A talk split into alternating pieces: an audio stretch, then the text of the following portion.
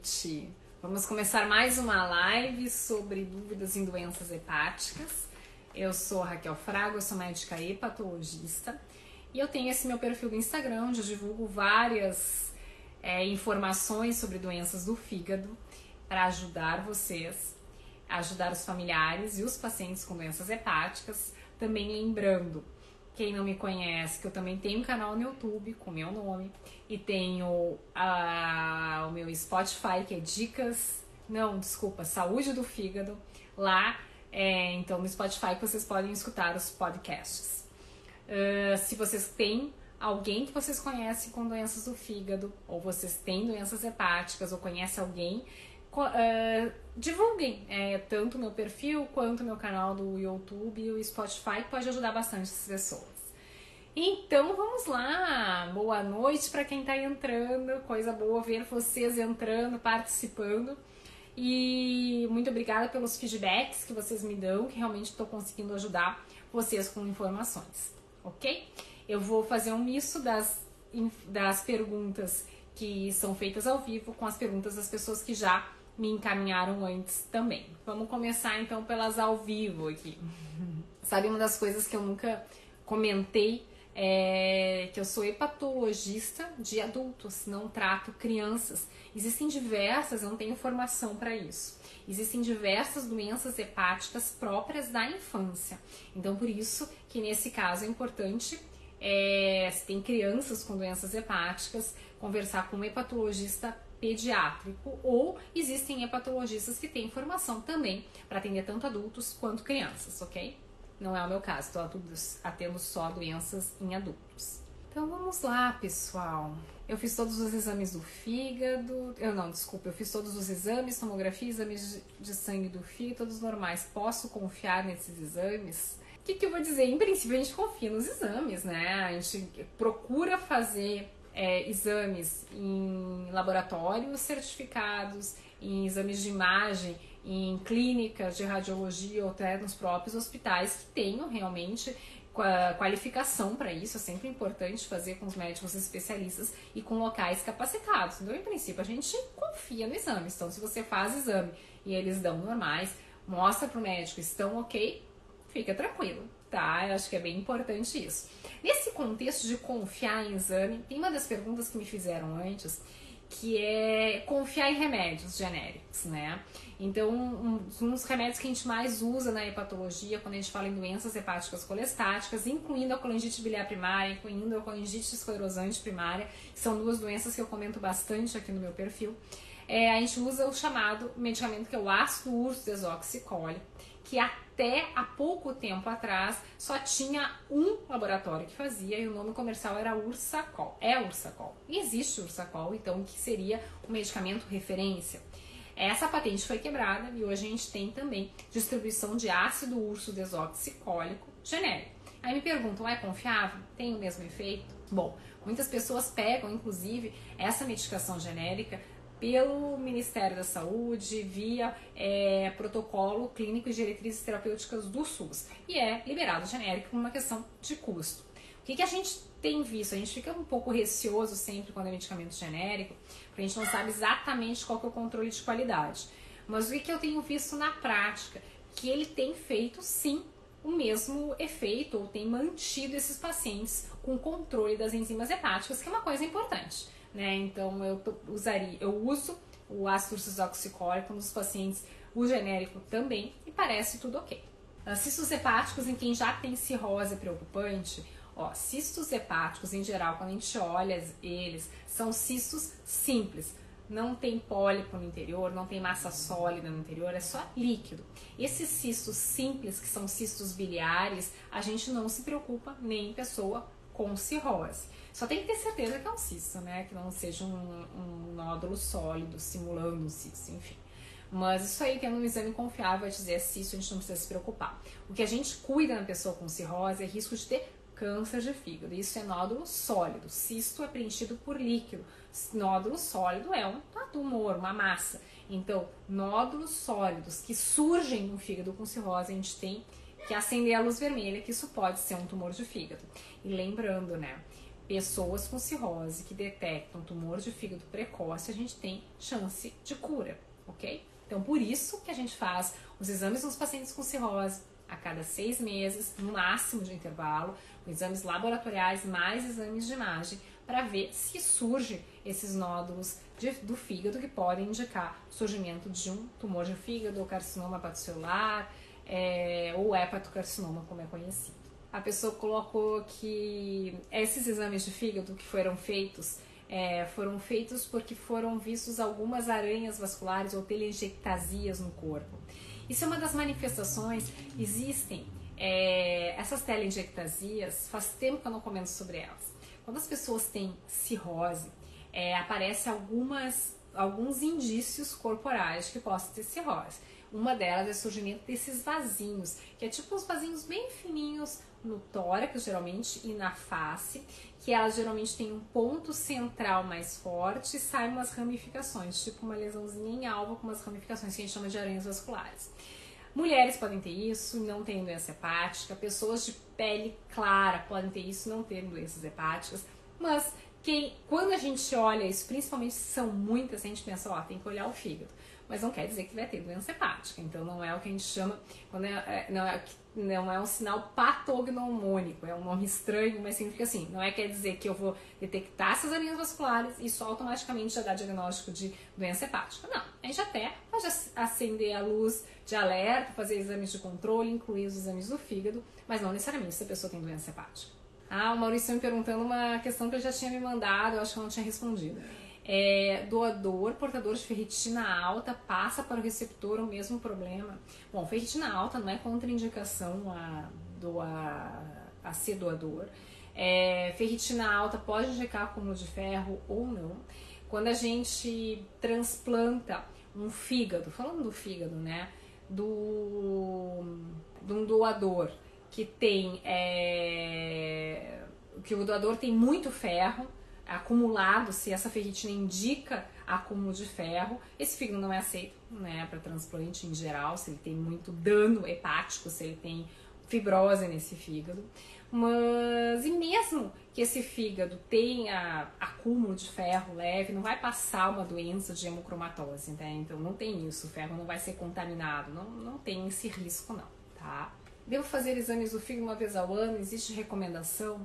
Na verdade, a gente não tem uma recomendação de rastreamento de doenças do fígado. Existem é, é, uma, uma forte recomendação, ou se sugere que todos os exames de rotina, é, e a gente não faz exames de rotina em todas as pessoas, a gente faz exames de rotina geralmente em pessoas acima dos 30 anos, 35 anos, ou que tem algumas, algumas morbidades associadas, ou tem alguns sintomas, inclua sim os exames de sangue é enzimas hepáticas e, o mais importante, é marcadores de hepatite viral. Então, é recomendado que as pessoas acima dos 40 anos de idade façam pelo menos uma vez na vida os marcadores de hepatite viral, principalmente quando a gente está falando de hepatite C, porque a gente sabe que 70% da população que é infectada com vírus de hepatite C são pessoas acima dos 40 anos de idade, até porque viveram numa época em que a avaliação e esterilização dos materiais não era realizada de forma corriqueira e se pegou também uma época em que não se usavam é, materiais perfluocortantes em hospitais, em clínicas que fossem descartáveis, ok? É, em um paciente com fígado pequeno, varizes de esôfago, exames laboratoriais normais, não cirrose, não trombose portal. Quais estudos são... Bom, é, se tem cura. Então, tu tá me falando que o fígado tem pe... é pequeno, a pessoa tem varizes esofágicas. É, se fala em fígado pequeno, então uma atrofia hepática com varizes esôfago, com hipertensão portal, a gente já pensa em cirrose, né? Então eu teria que reavaliar mesmo se realmente ele tem fígado pequeno, se ele não tem cirrose, né? A primeira coisa que eu pensaria. E é difícil dar uma opinião maior sem ver todos os exames laboratoriais, sem fazer os scores para ver se realmente ele tem risco de ter cirrose ou não. É... E aí vai uma gama, então só fazendo uma avaliação mais detalhada desses exames para te responder isso. E a cura vai depender da, da doença de base, o que que é, tá causando isso. E é muito importante que a gente pode ter cirrose com enzimas hepáticas normais. Eu repito isso com uma certa frequência, porque tem que entender que cirrose é um evento que acontece por devido a um dano no fígado ao longo, dos, ao longo de alguns anos. Então vai levando a cicatrização hepática. E um fígado bem cicatrizado, que a gente chama que é fibrose estágio 4, é, é a cirrose. Né? Mas você pode ter cirrose e não estar mais tendo dano no fígado naquele momento. Então pode ter um fígado todo cicatrizado, sem inflamação hepática naquele momento e as enzimas hepáticas vão ser normais, ok? Também colocando aqui uh, que a Angélica está colocando uma gama GT de 120, então uma gama GT elevada, que é uma das enzimas hepáticas. Num paciente com esteatose hepática grau 3. Não quer dizer muita coisa, mas geralmente a gente já sabe que tendo uma gama GT aumentada, provavelmente essa pessoa está naquele grupo de 20% das pessoas que tem o que a gente chama de esteatohepatite, provavelmente, tá? É só uma suspeita quando a gente olha isso. Tem que ser investigado melhor, tem que ver o que está causando essa elevação da gama GT, tem que estadiar essa esteatose, tem que ver a causa dessa esteatose, então tem que ser avaliado esse paciente de forma mais ampla. Uh, o uso de albumina humana para pessoa com cirrose alcoólica avançada ajuda na melhora dos sintomas. É, bom, isso é uma informação bem recente, tá? Mas a gente não usa albumina oral nos pacientes com cirrose. É, o que existe, existem é, protocolos de uso de infusão de albumina ambulatorial nos pacientes com cirrose descompensada com acite, que preenchem alguns critérios. Então, assim, e esse caso melhora a evolução da doença, sim, melhora a função renal, sim. Mas isso aí é para um grupo de pacientes com cirrose descompensada com acite, tá? E assim, e às vezes a gente tem é, dificuldade de ter acesso e de propor essa albumina ambulatorial a nível de sistema único de saúde até a nível de planos de saúde. Está tendo cada vez mais evidências que tem grupo de pacientes com cirrose que se beneficiam mas não adianta usar albumina oral, tá? E algumas pessoas perguntam: ah, minha albumina tá baixa, porque a albumina é uma das proteínas produzidas pelo fígado, então quando o fígado não tá funcionando bem, pode baixar a albumina, ah, vou começar a tomar albumina oral. Isso a gente sabe que não tem benefício, tá? Bom, vamos passar para outra pergunta. É, muitas pessoas que têm doenças hepáticas me mandam assim: ah, eu tenho tal doença hepática e tomo tal chá, posso. Ah, eu tenho tal doença hepática e tomo tal medicamento, posso. Então, assim, é sempre importante conversar com o hepatologista que tá te acompanhando, tá? Porque ele, mais do que ninguém, vai saber o que, que tu pode e o que não pode. Mas, assim, o que essas pessoas perguntam se pode ser hepatotóxico ou não. E tem que se ter percepção que medicamentos naturais, que são naturais, que vêm na natureza, enfim, também tem potencial hepatotóxico, né? Então não é porque você está tomando um chá da horta que não pode dar toxicidade hepática. Então cuidar muito com a automedicação, quem tem doença hepática, mais ainda, né? Porque realmente a pessoa é querendo poupar o fígado por estar usando medicamento natural, acaba muitas vezes causando dano para esse fígado, tá bom? Uh, e outra coisa assim também muito frequente quando as pessoas têm diagnóstico de cirrose, falando nessas questões de tomar ou não medicamento, é quase eu posso tomar qual antibiótico? Tem alguma contraindicação antibiótico? Então assim é bem importante que na verdade é, quem tem cirrose pode usar antibióticos, deve usar antibiótico quando tem infecção, porque não deve se automedicar. Tem alguns antibióticos que têm mais potencial hepatotóxico, mas mesmo esses de maior potencial hepatotóxico, tox, toxicidade hepática, se a pessoa precisa usar aquele determinado antibiótico, não existe outra alternativa, ela vai usar, tá? Porque ela não pode ficar com uma infecção ativa. E a gente lembrando que infecções são causas de piora de função hepática. Então, toda pessoa com cirrose a gente tem que fazer as vacinas para prevenir infecções e quando tem alguma infecção detectada, tem que tratar precocemente, tá? Não dá para ficar fazendo febre, febre, febre sem saber o que, que é. Em relação à atividade física no paciente com doença hepática, eu já falei várias vezes sobre isso, mas para quem não está acostumado a me acompanhar, quem não viu ainda um, alguns dos meus vídeos, atividade física é extremamente essencial na nossa vida como um todo, mesmo quem tem doença hepática. Então, assim, é sempre importante incluir atividade física, inclusive no rol de tratamento das doenças hepáticas. Claro, uma pessoa que tem uma cirrose avançada, descompensada, com perda de função hepática, muitas vezes não consegue naquele momento fazer atividade física. Mas assim que tiver um pouco melhor, tiver compensada, já tiver mais disposição, é para fazer atividade física, fazer reforço muscular, fazer alguma atividade aeróbica de baixa intensidade. Assim também serve para os pacientes com doença hepática sem cirrose. Uma vez compensada a doença, fazer atividade física, isso melhora sim o prognóstico da doença, tá? Porque às vezes a gente pensa assim, é... ah, eu tenho uma doença hepática, tenho que me poupar, não vou fazer atividade física, mas esse pensamento não está correto. Estão me perguntando sobre câncer, quando já tem cirrose, tem como tratar o câncer. Sim, tem como tratar, inclusive, acabei de falar que uma das coisas que a gente sempre procura no paciente cirrótico é acompanhar e detectar precocemente um tumor né, para poder tratar, para poder curar.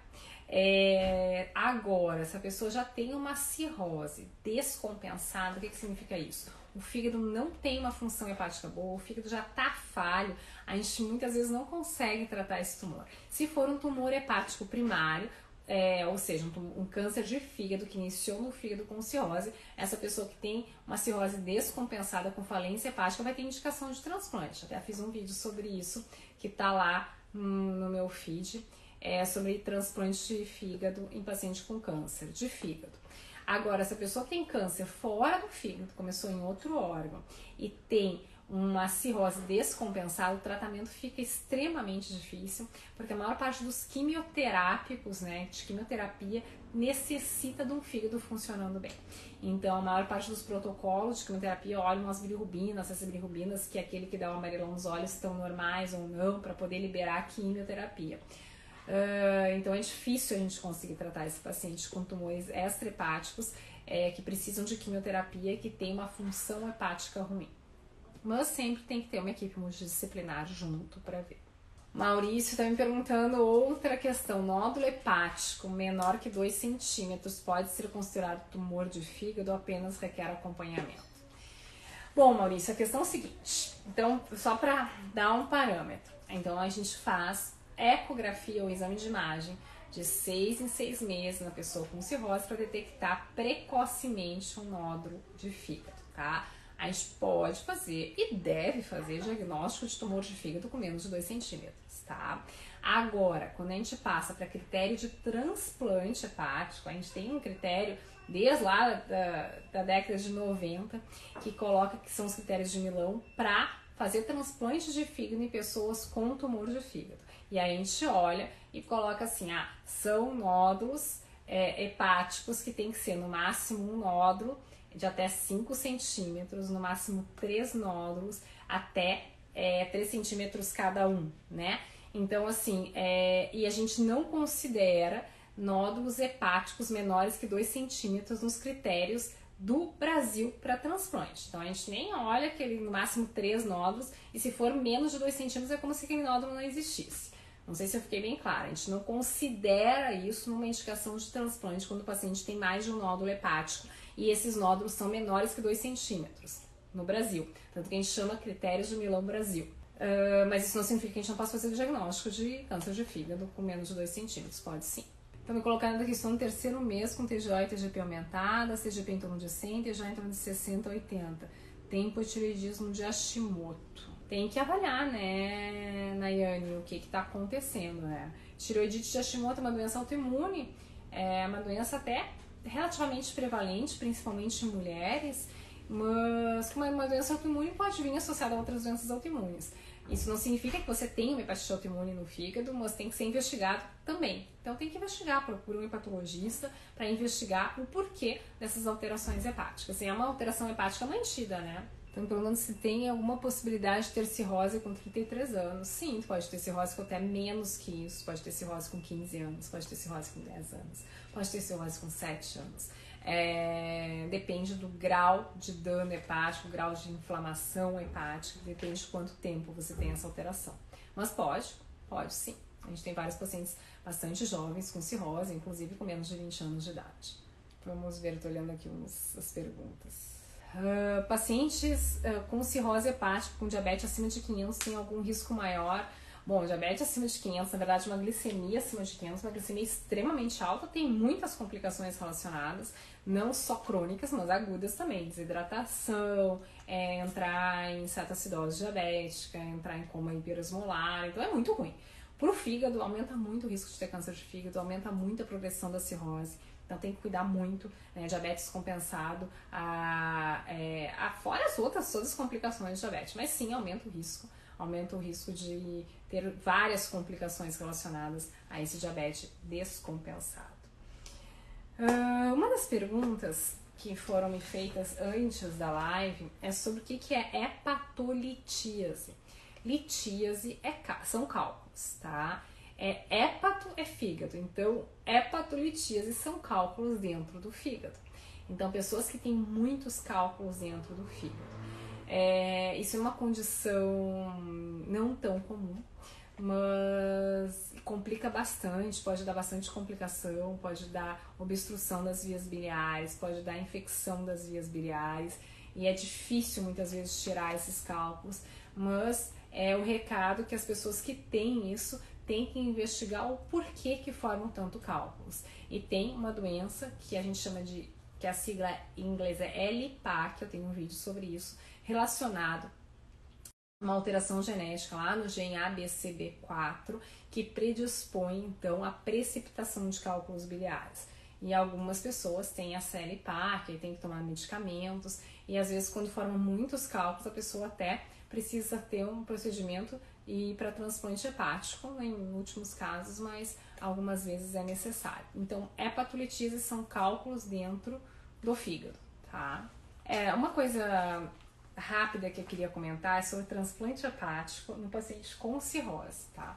O que a gente vê muitas vezes na prática, a pessoa ter um diagnóstico de cirrose e já é, passar por um médico é, não especialista e já indicar transplante, né? Ou o paciente ter a primeira descompensação e já indicar transplante sem ter tratado o fator de base, sem tentar recompensar esse fígado. Então, antes de indicar transplante, a gente sempre tem que ter certeza quando a gente indica transplante que o transplante é a melhor opção, né? Porque o transplante é um procedimento é, que está aí para a gente ser usado, que a gente tem ótimos transplantadores, que a gente tem centros especializados em transplante com ótimos resultados, mas esse paciente realmente tem que preencher os critérios e precisar daquele fígado novo. Se não precisar de transplante, melhor. Então a gente sempre trabalha para evitar o transplante hepático, mas se chegar a necessitar, que seja da melhor forma. Biópsia hepática, bem interessante essa pergunta.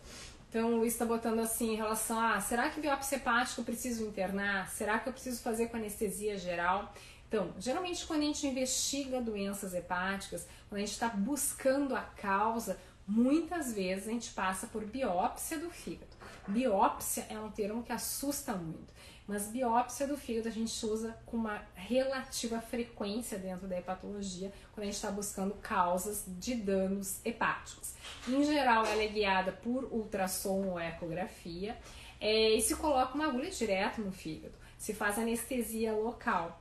Muitos uh, médicos fazem só anestesia local, que causa uma certa ansiedade para o paciente que está fazendo a biópsia, porque às vezes a pessoa tem que funcionar mais uma vez com a agulha, tem que tirar mais de um fragmento para ficar adequada a amostra da biópsia.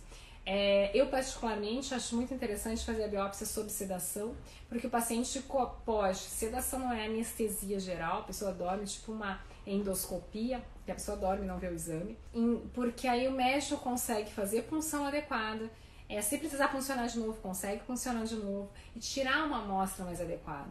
Porque quando a gente faz biópsia do fígado com o objetivo diagnóstico, para diagnosticar causas de doenças hepáticas, a gente precisa de um fragmento que a gente chama adequado, com certo tamanho, com umas certas medidas, que a gente diz que são os espaços porta de dentro, dentro do fígado. Se você faz uma biópsia pequenininha, ela fica como insuficiente para o diagnóstico e acaba tendo que repetir o procedimento, causando mais transtorno e mais custo também.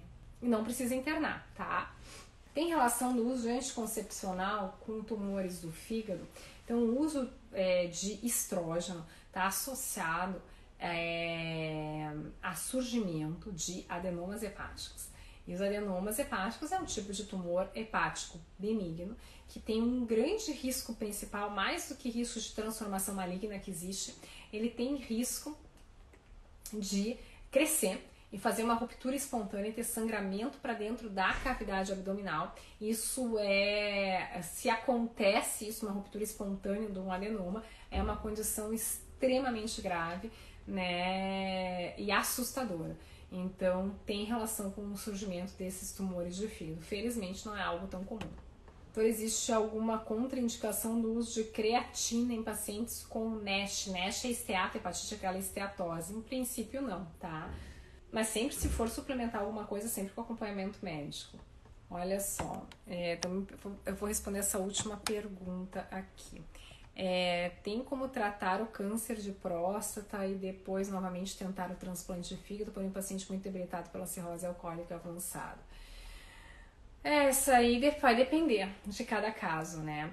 Porque a gente sempre diz que a pessoa tem que estar 5 anos sem câncer para ir para um transplante hepático, né? Então tem porque com a imunossupressão do transplante que a gente usa sempre para não dar rejeição do órgão transplantado, é, os tumores explodem, né? Então eles crescem muito rápido. A pessoa não pode ter câncer, acaba sendo até uma contraindicação de ir para transplante. Câncer fora do fígado, né?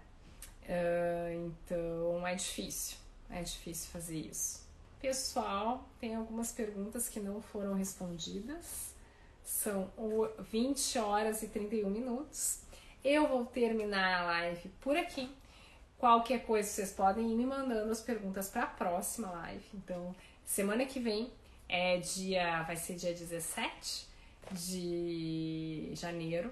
É, vou fazer outra live sobre doenças, sobre dúvidas em doenças hepáticas. Aí vocês podem participar de novo e podem me mandando as perguntas que eu vou respondendo elas aqui, ok? Espero que vocês tenham aproveitado, espero que tenham gostado e até a próxima semana. E não deixem de compartilhar esse perfil lá no canal do YouTube sobre informações de doenças do fígado.